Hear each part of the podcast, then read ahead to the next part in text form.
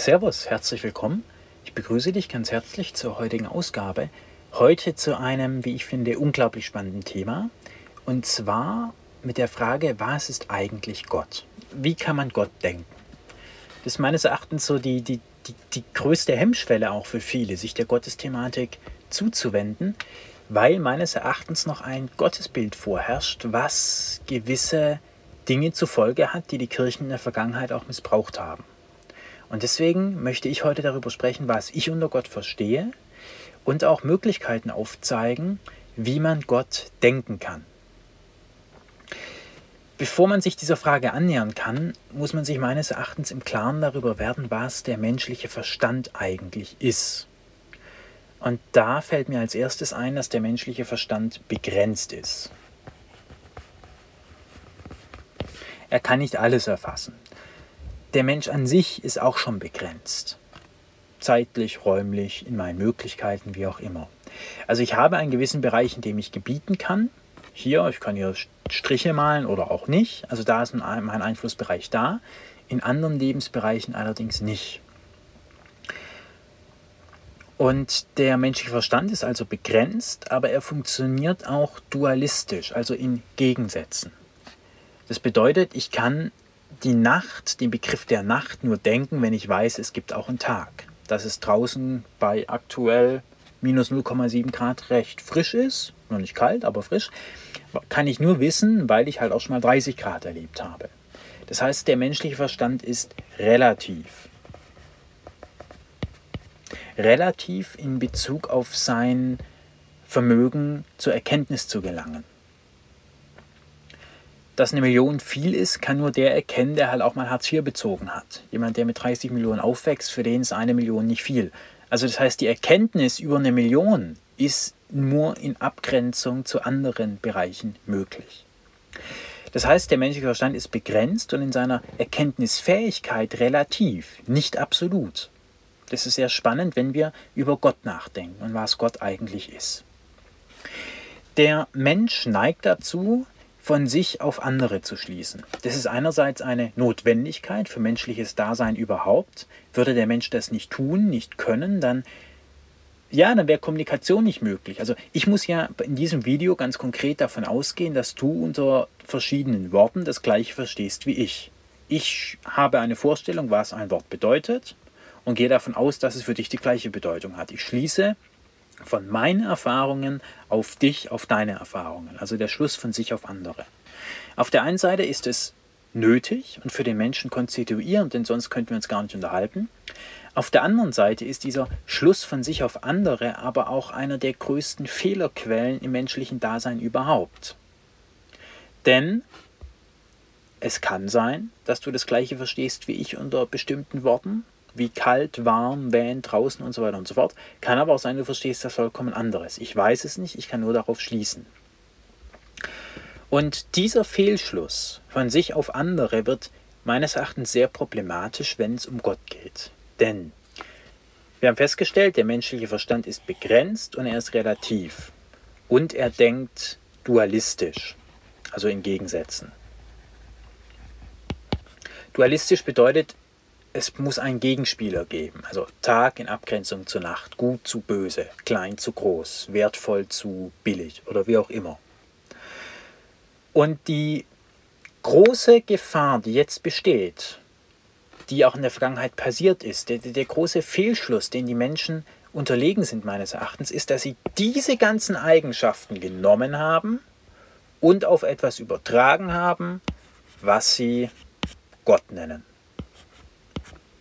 Gott ist jetzt im Grunde das hier. Er ist auch begrenzt, relativ, Schluss von sich aus andere, auf andere. Klar, der Mensch ist irgendwie begrenzt, relativ, dualistisch, also muss Gott auch irgendwie sowas sein.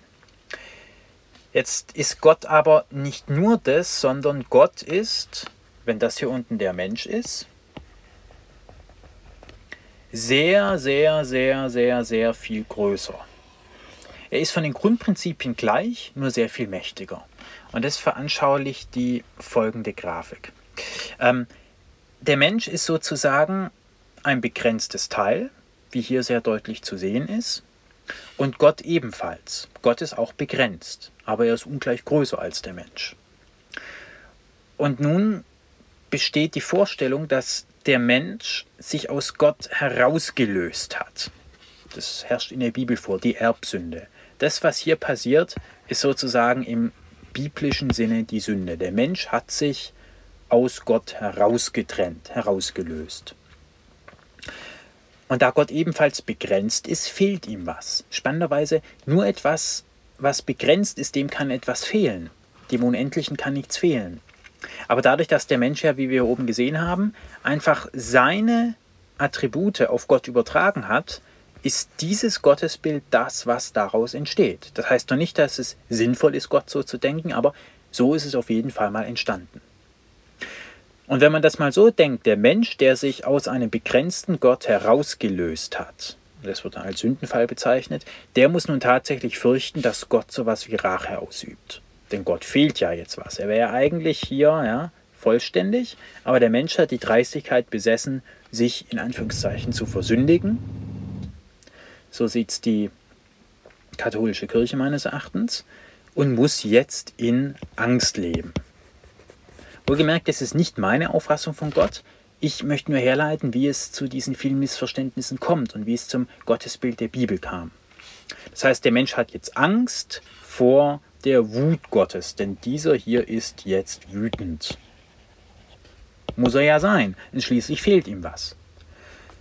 Fehlschluss von sich auf andere, im menschlichen Dasein ist es so. Wenn mir jemand was stiehlt, weil ich begrenzt bin, ich habe einen begrenzten Besitz, ich habe ein Van, eine begrenzte Liter Diesel im Tank, wenn mir davon jetzt einer 10 Liter wegnimmt, fehlen mir diese 10 Liter. Ich habe eine begrenzte Menge an Geld. Wenn mir davon jetzt jemand eine Menge wegnimmt, fehlt mir die. Also bin ich wütend.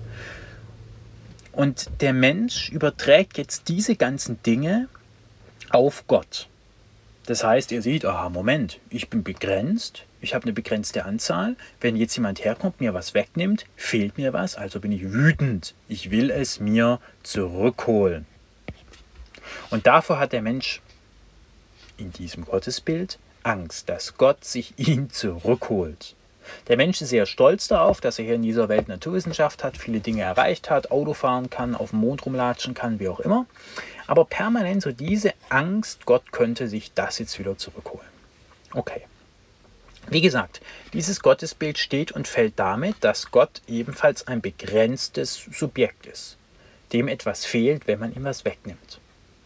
Und Gott so zu denken ist erstmal naheliegend. Das ist der Schuss von sich auf andere, der menschliche Verstand, wie er eben funktioniert, dualistisch, relativ, im Erkenntnisvermögen und so weiter und so fort. Da ist dieses Gottesbild das Naheliegende.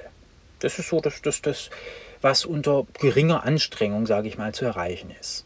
Alles andere ist jetzt nämlich schon komplizierter zu denken. Ich würde aber sagen, Gott macht nur Sinn, ihn als unbegrenzt und allumfassend zu denken. Das heißt, Gott ist nicht wie in dieser Grafik das hier drinnen, sondern Gott wäre im übertragenen Sinne das hier alles. Auch das, aber im Grunde das große Ganze.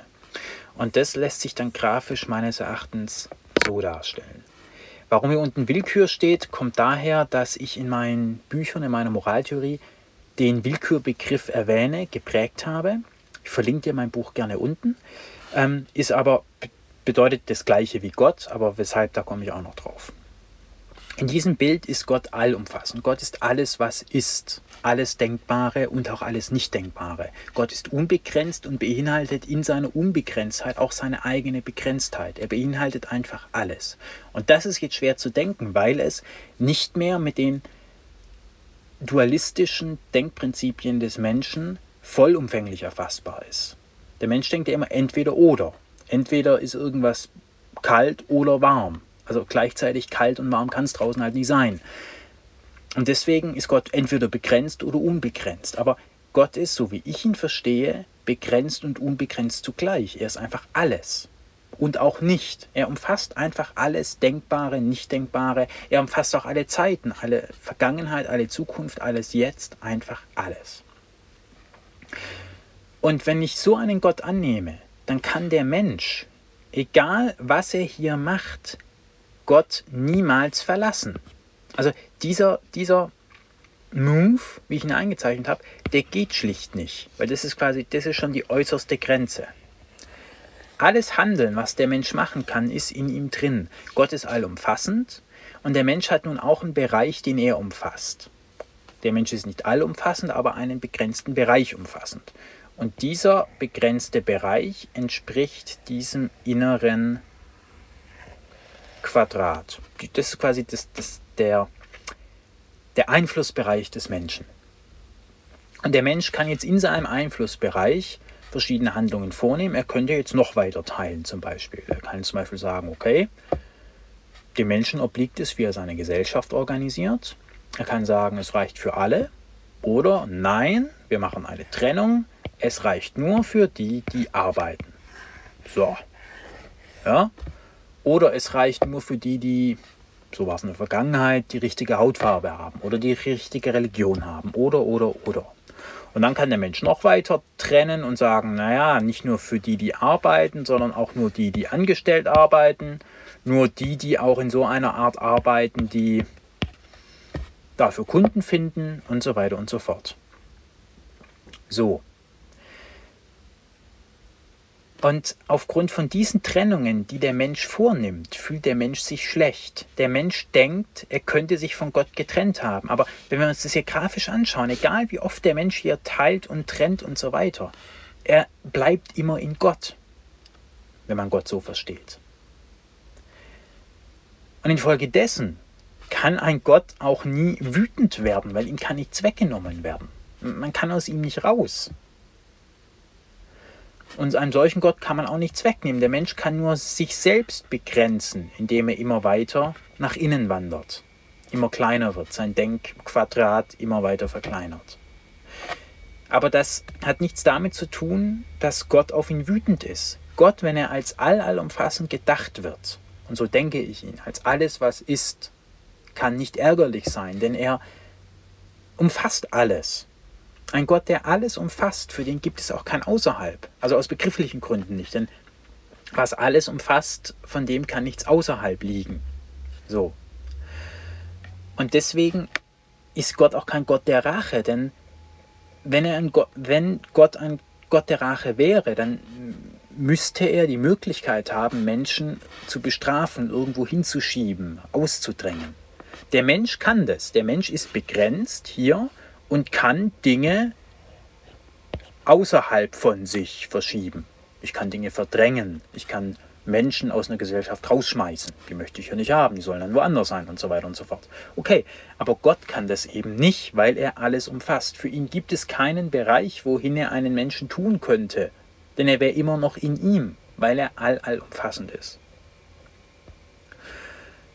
Und dadurch, dass aber das für den Menschen möglich ist, Dinge auszugrenzen, Menschen auszugrenzen, in irgendeinem Bereich, der nicht Teil von ihm ist, aufgrund dieser Tatsache entstand das erste Gottesbild. Und das führt natürlich zu Sünde, zu Angst, zu Rache, zu Buße, zu Angst und was weiß ich was allem. Und das hat die Kirche natürlich auch in der Vergangenheit oft benutzt, muss man ganz klar sagen, indem sie die Erzählung aufgemacht hat, dieser Kerl hier ist wütend auf euch. Und wenn ihr euch jetzt nicht richtig verhaltet, Klammer auf, wenn ihr euch nicht am Riemen reißt, wenn ihr uns nicht bezahlt, dann wird der euch angreifen. So. Aber dieses Gottesverständnis halte ich für nicht haltbar, denn was soll das? Das ist kein Gott, sondern einfach nur ein andersartig begrenztes Wesen. Gott ist für mich all allumfassend, er umfasst alles, ist deswegen ein Gott der Liebe, weil er nicht hassen kann, weil er nicht ausgrenzen kann, denn wohin soll er etwas hingrenzen, wenn er alles umfasst? Und wenn man von so einem Gottesbild ausgeht, dann ist auch der Begriff der Sünde oder die Angst vollkommen überflüssig. Denn egal was der Mensch tut, er bleibt innerhalb von Gott und er wird Gott auch nie was wegnehmen. Es geht gar nicht, wenn ein Gott allumfassend ist. Und mein Gottesbild ist dieses Letztere. Und ich interpretiere die Bibel unter dem Aspekt dieses Gottesbildes. Weil viele haben mich gefragt, warum ich die Bibel interpretiere oder was das soll. Oder viele haben auch Vorurteile gegenüber, die, gegenüber der Kirche, gegenüber der Bibel. Und die kann ich auch nachvollziehen, weil viele meines Erachtens von diesem Gottesbild ausgehen. Und wer sowas hier predigt, da verstehe ich natürlich, dass da die Menschen zunehmend sagen, dafür will ich keine Kirchensteuer mehr zahlen. Und ich möchte aber mit meinem Podcast und mit meinen YouTube-Videos dazu einladen, Gott so zu denken, als all allumfassendes Subjekt, was infolge seiner Allumfasstheit nur lieben kann, aus begrifflichen Gründen. Ich bedanke mich für dein Zuhören, bin dankbar über Anregungen. Schreib gerne in die Kommentare, was du davon denkst oder ob du es vielleicht noch anders erklärt haben möchtest. Und ich würde mich sehr freuen, wenn du bei der nächsten Folge wieder dabei bist.